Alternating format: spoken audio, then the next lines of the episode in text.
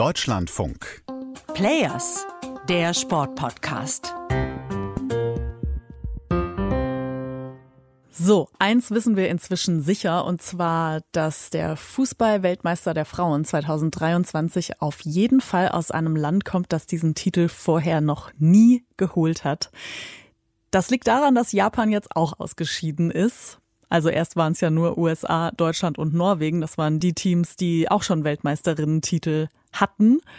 Japan war das letzte verbliebene Team und die sind jetzt ausgeschieden im Viertelfinale, weil sie gegen Schweden sich am Ende nicht durchsetzen konnten. Eins zu zwei haben sie am Ende verloren in ihrem Viertelfinale. Also Schweden ist weiter und Spanien ist auch weiter.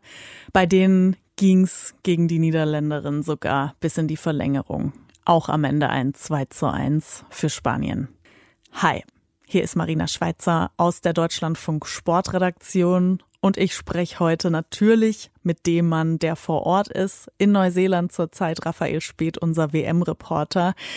Raphael war ein Teil eines Rekordes heute und zwar war er mit im Stadion bei dem zweiten Viertelfinale, also bei Japan gegen Schweden.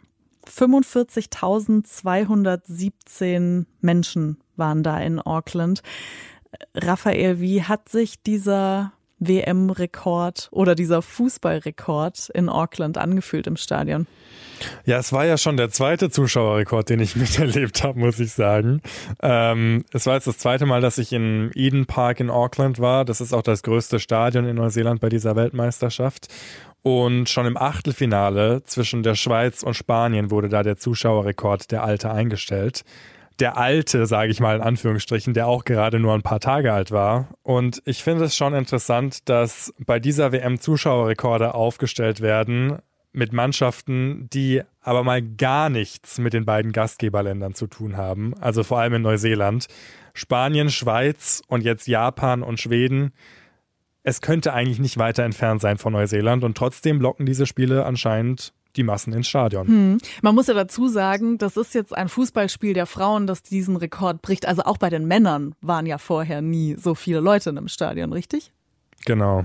Und was machen die? Also sind die Tickets da günstig oder wird mega viel Werbung gemacht oder was glaubst du, wie das jetzt gerade zu so einem Erfolg kommt bei so für die Neuseeländer ja vielleicht erstmal auf den ersten Blick nicht so Mannschaften, mit denen sie unbedingt relaten können? Ja, das ist eine ja. gute Frage. Ähm, ehrlich gesagt hat sich meine Meinung dazu im Laufe des Tages verändert. Ich bin eigentlich in den Tag reingegangen und habe eigentlich schon damit gerechnet, dass es heute wieder einen Zuschauerrekord geben wird, ähm, weil es ein Freitagabend ist.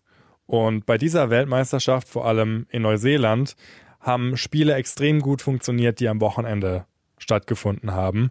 Also war es eigentlich egal, wer da gespielt hat. Solange es ein Samstag oder ein Sonntag oder ein Freitagabend war, waren die Stadien relativ gut gefüllt. Und das war eigentlich für mich ein klares Indiz dafür, dass diese Weltmeisterschaft in Neuseeland einen Eventcharakter hat ähm, und dass es den Leuten eigentlich egal ist, wer da jetzt spielt. Hauptsache, sie können halt irgendwie ins Stadion gehen und ähm, können einen spaßigen Samstag, Freitagabend miteinander verbringen.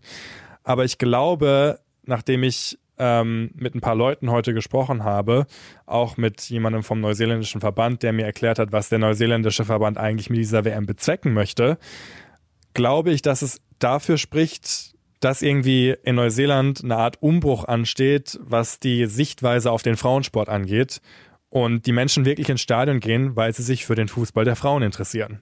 Hm. Ich hätte jetzt ursprünglich eher gedacht, aber vielleicht war das deine ursprüngliche Ansicht auch, die da noch mit reingespielt hat, dass es irgendwie so ein bisschen die Diaspora ist von den Nationen, also Schweden jetzt zum Beispiel, Leute aus Schweden, die irgendwie in Neuseeland leben oder so, die da dann ins Stadion gehen und dann halt doch auch so eine Masse ausmachen. Spielt das ein klitzekleines bisschen da vielleicht auch mit rein? Nee, weil sonst hätte, also sonst wäre dieser Zuschauerrekord nicht beim Spiel Schweiz gegen Spanien gefallen, weil es gibt jetzt nicht so viele Schweizer und Spanier, die in Neuseeland leben, äh, dass die jetzt ein ganzes Stadion füllen könnten. Ähm, von daher, ja, heute, es waren sehr viele Japanerinnen und Japaner im Stadion, das kann man schon festhalten. Und Menschen mit asiatischem Migrationshintergrund sind schon die größte Gruppe der ethnischen Minderheiten in Neuseeland, sogar noch mehr als die Maori. Und das war schon absehbar, ähm, dass da die Japanerinnen heute ähm, eine Fanbasis hinter sich haben werden. Aber alleine das auf das zurückzuführen, ähm, würde ich jetzt nicht sagen. Jetzt hast du ja gerade diesen Mann angesprochen, mit dem du heute geredet hast vom neuseeländischen Verband, der ja irgendwie dich offenbar davon überzeugt hat, dass so eine Art Umbruch stattfindet in den Köpfen. Hat er denn auch verraten, wie die das gemacht haben da in Neuseeland? Ja, der Mann heißt äh, Hussein Hanif und ist tatsächlich erst letztes Jahr zum neuseeländischen Verband gestoßen und wurde eben genau deshalb eingestellt, um Programme zu entwickeln, die wirklich auch ähm, diese WM nachhaltig werden lassen in einem Land wie Neuseeland. Hussein Hanif hat mir erzählt, dass es im neuseeländischen Fußball auch ein großes Problem, wie eigentlich ja weltweit auch, mit der Partizipation von Mädchen und Frauen gibt. Nur 20 Prozent unserer Mitglieder sind weiblich. Wenn wir uns also anschauen, welches Vermächtnis diese WM haben soll, dann müssen wir uns die Problemfelder anschauen. Warum die Teilhabe von Mädchen zum Beispiel so gering ist und wie wir mehr Frauen in Führungspositionen bekommen, damit Frauen auch am Entscheidungsprozess beteiligt sind. Wir haben Programme eingeführt, damit sie sich damit beschäftigen, wie man junge Mädchen im Teenageralter am besten erreicht, um zum Sport bringt. Und das alles sind Programme, die durch den Legacy Fund finanziert werden. So we created programs to actually service those areas um, as part of the legacy funding itself. Das ist nämlich echt interessant bei dieser Weltmeisterschaft.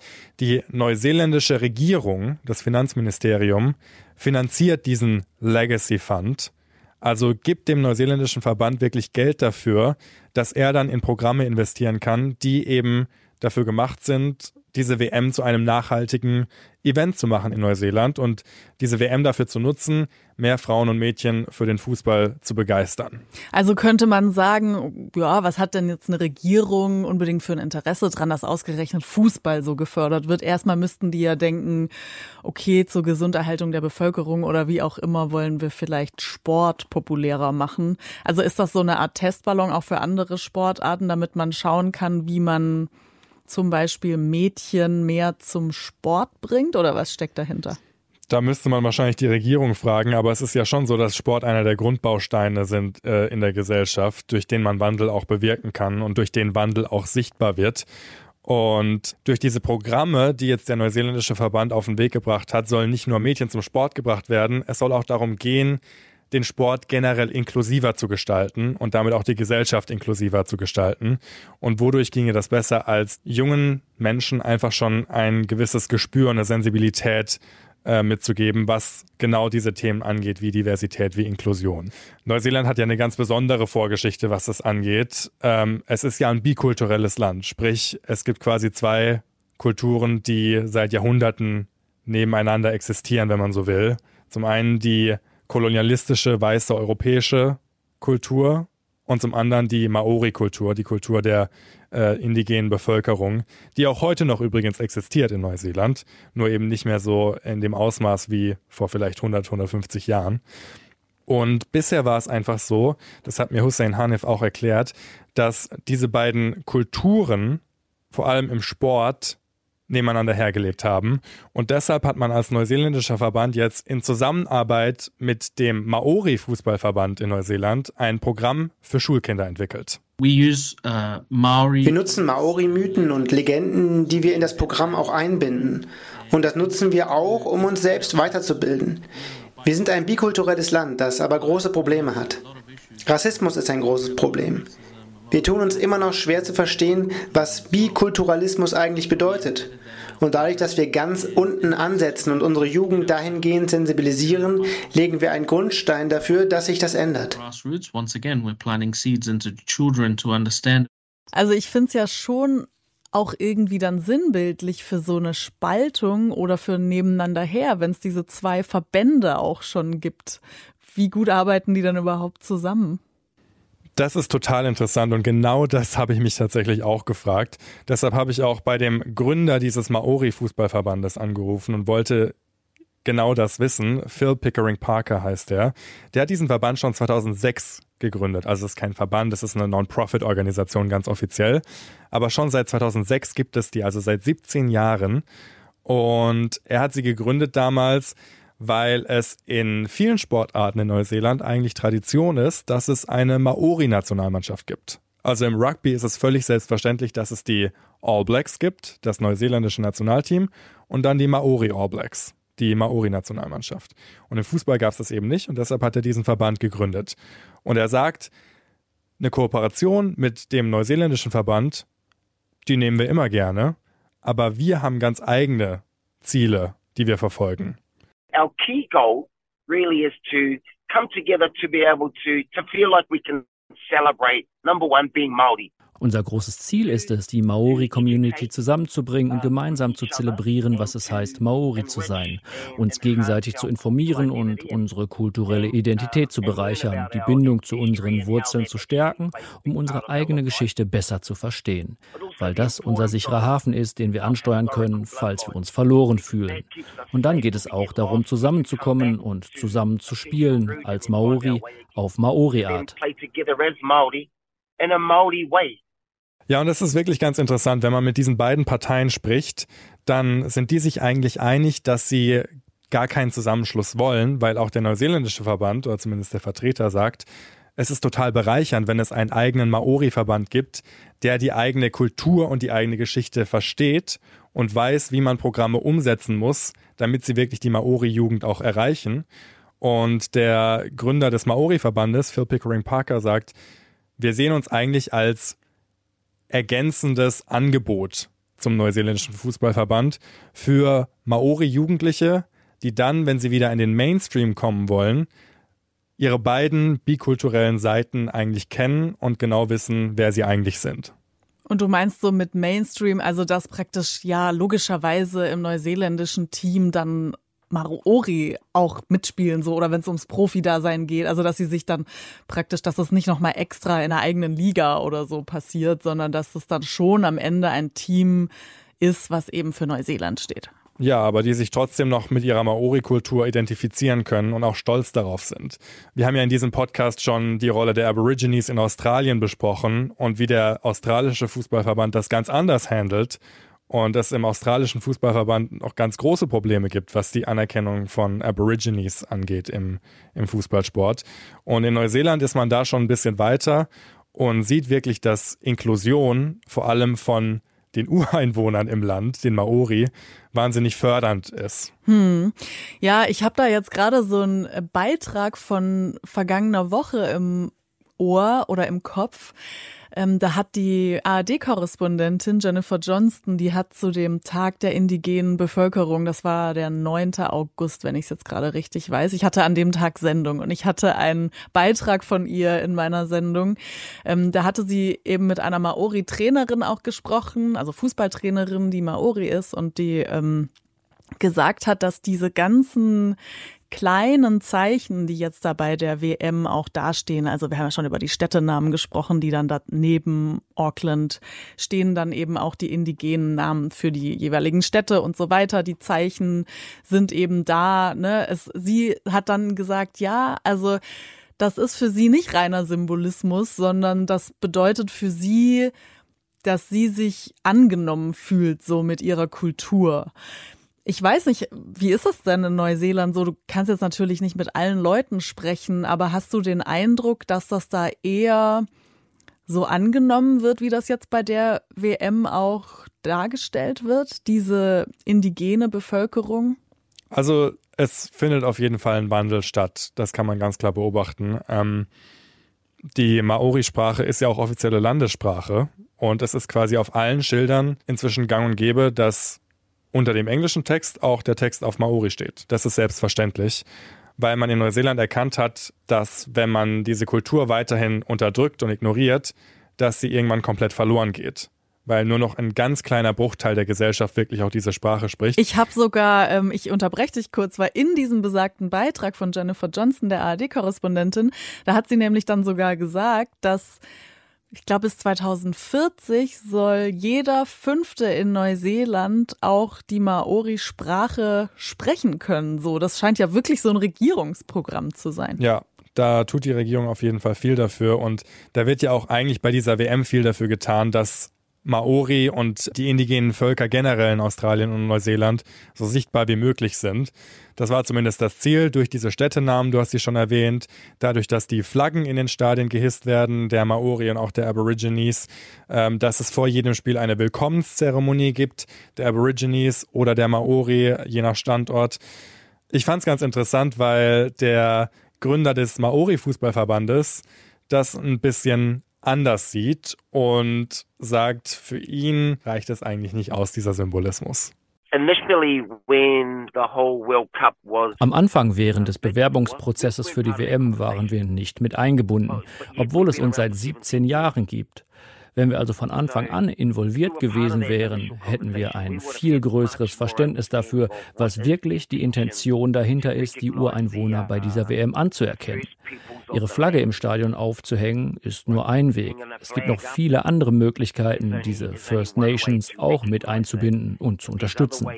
Also, die Flagge zu hissen ist eine Sache. Aber was viel wichtiger ist, uns einen Platz am Tisch zu geben und anzuerkennen, dass wir selbst auch große Ziele und Visionen haben. Es ist interessant. Wenn man mit Maori sprechen will, muss man die Kultur zuerst verstanden haben. Und wirklich verstehen heißt, unserem Beispiel zu folgen. Es geht also darum, sich gleich zu Beginn mit einem leeren Blatt Papier hinzusetzen und zu sagen, okay, das ist unsere Idee, was haltet ihr davon? Aber in diese Konversation ganz am Anfang waren wir gar nicht erst eingebunden. Also dann frage ich mich jetzt so ein bisschen, ist das irgendwie was, das, mit dem sich die FIFA jetzt irgendwie dekoriert bei dieser WM? Auf jeden Fall die FIFA schmückt sich damit und darum geht es ja irgendwie auch in gewisser Art und Weise, äh, indem man Flaggen aufhängt. Also da geht es ja um Symbolismus. Dadurch wird kein Maori jetzt aus der Armut gezogen, nur weil da jetzt eine Flagge im Stadion hängt, das ist reiner Symbolismus. Dadurch fangen jetzt nicht mehr Maori an, Fußball zu spielen. Muss ja auch der Fußball vielleicht nicht unbedingt erreichen. Ne? Also das ist jetzt natürlich die Frage, ob der Weltfußballverband ist wahrscheinlich dann nicht dafür zuständig, dass Maori aus der Armut gezogen Auf gar werden. Aber es, das wäre das wär jetzt auch zu weit gegriffen zu sagen, aus der Armut zu ziehen. Aber zumindest die Partizipation, die Teilhabe der Maori am Fußball in Neuseeland, die liegt jetzt momentan bei 6, 7 Prozent. Ähm, die Maori machen ungefähr 14, 15 Prozent der Bevölkerung aus. Also da sieht man schon, da ist schon noch ein Unterschied da. Und auch Hussein Hanif, der Vertreter des neuseeländischen Verbandes, hat dieses Problem und diese Gefahr ganz klar anerkannt. Eine der Risiken, die mit der Austragung dieser WM einherkommen, ist es, dieses bikulturelle Element auszunutzen, aber dann dahingehend kein Vermächtnis zu hinterlassen. Und ganz ehrlich, als ich in Australien mit indigenen Communities gearbeitet habe, habe ich gemerkt, dass das viel zu oft passiert. Wir kennen sie an, aber nutzen dann nicht das Geld, das dafür gesammelt wurde, um Programme in diese Communities zu etablieren. Und dadurch, dass wir jetzt zusammenarbeiten, haben wir die Möglichkeit, diesen Grundstein schon in den Schulen zu legen.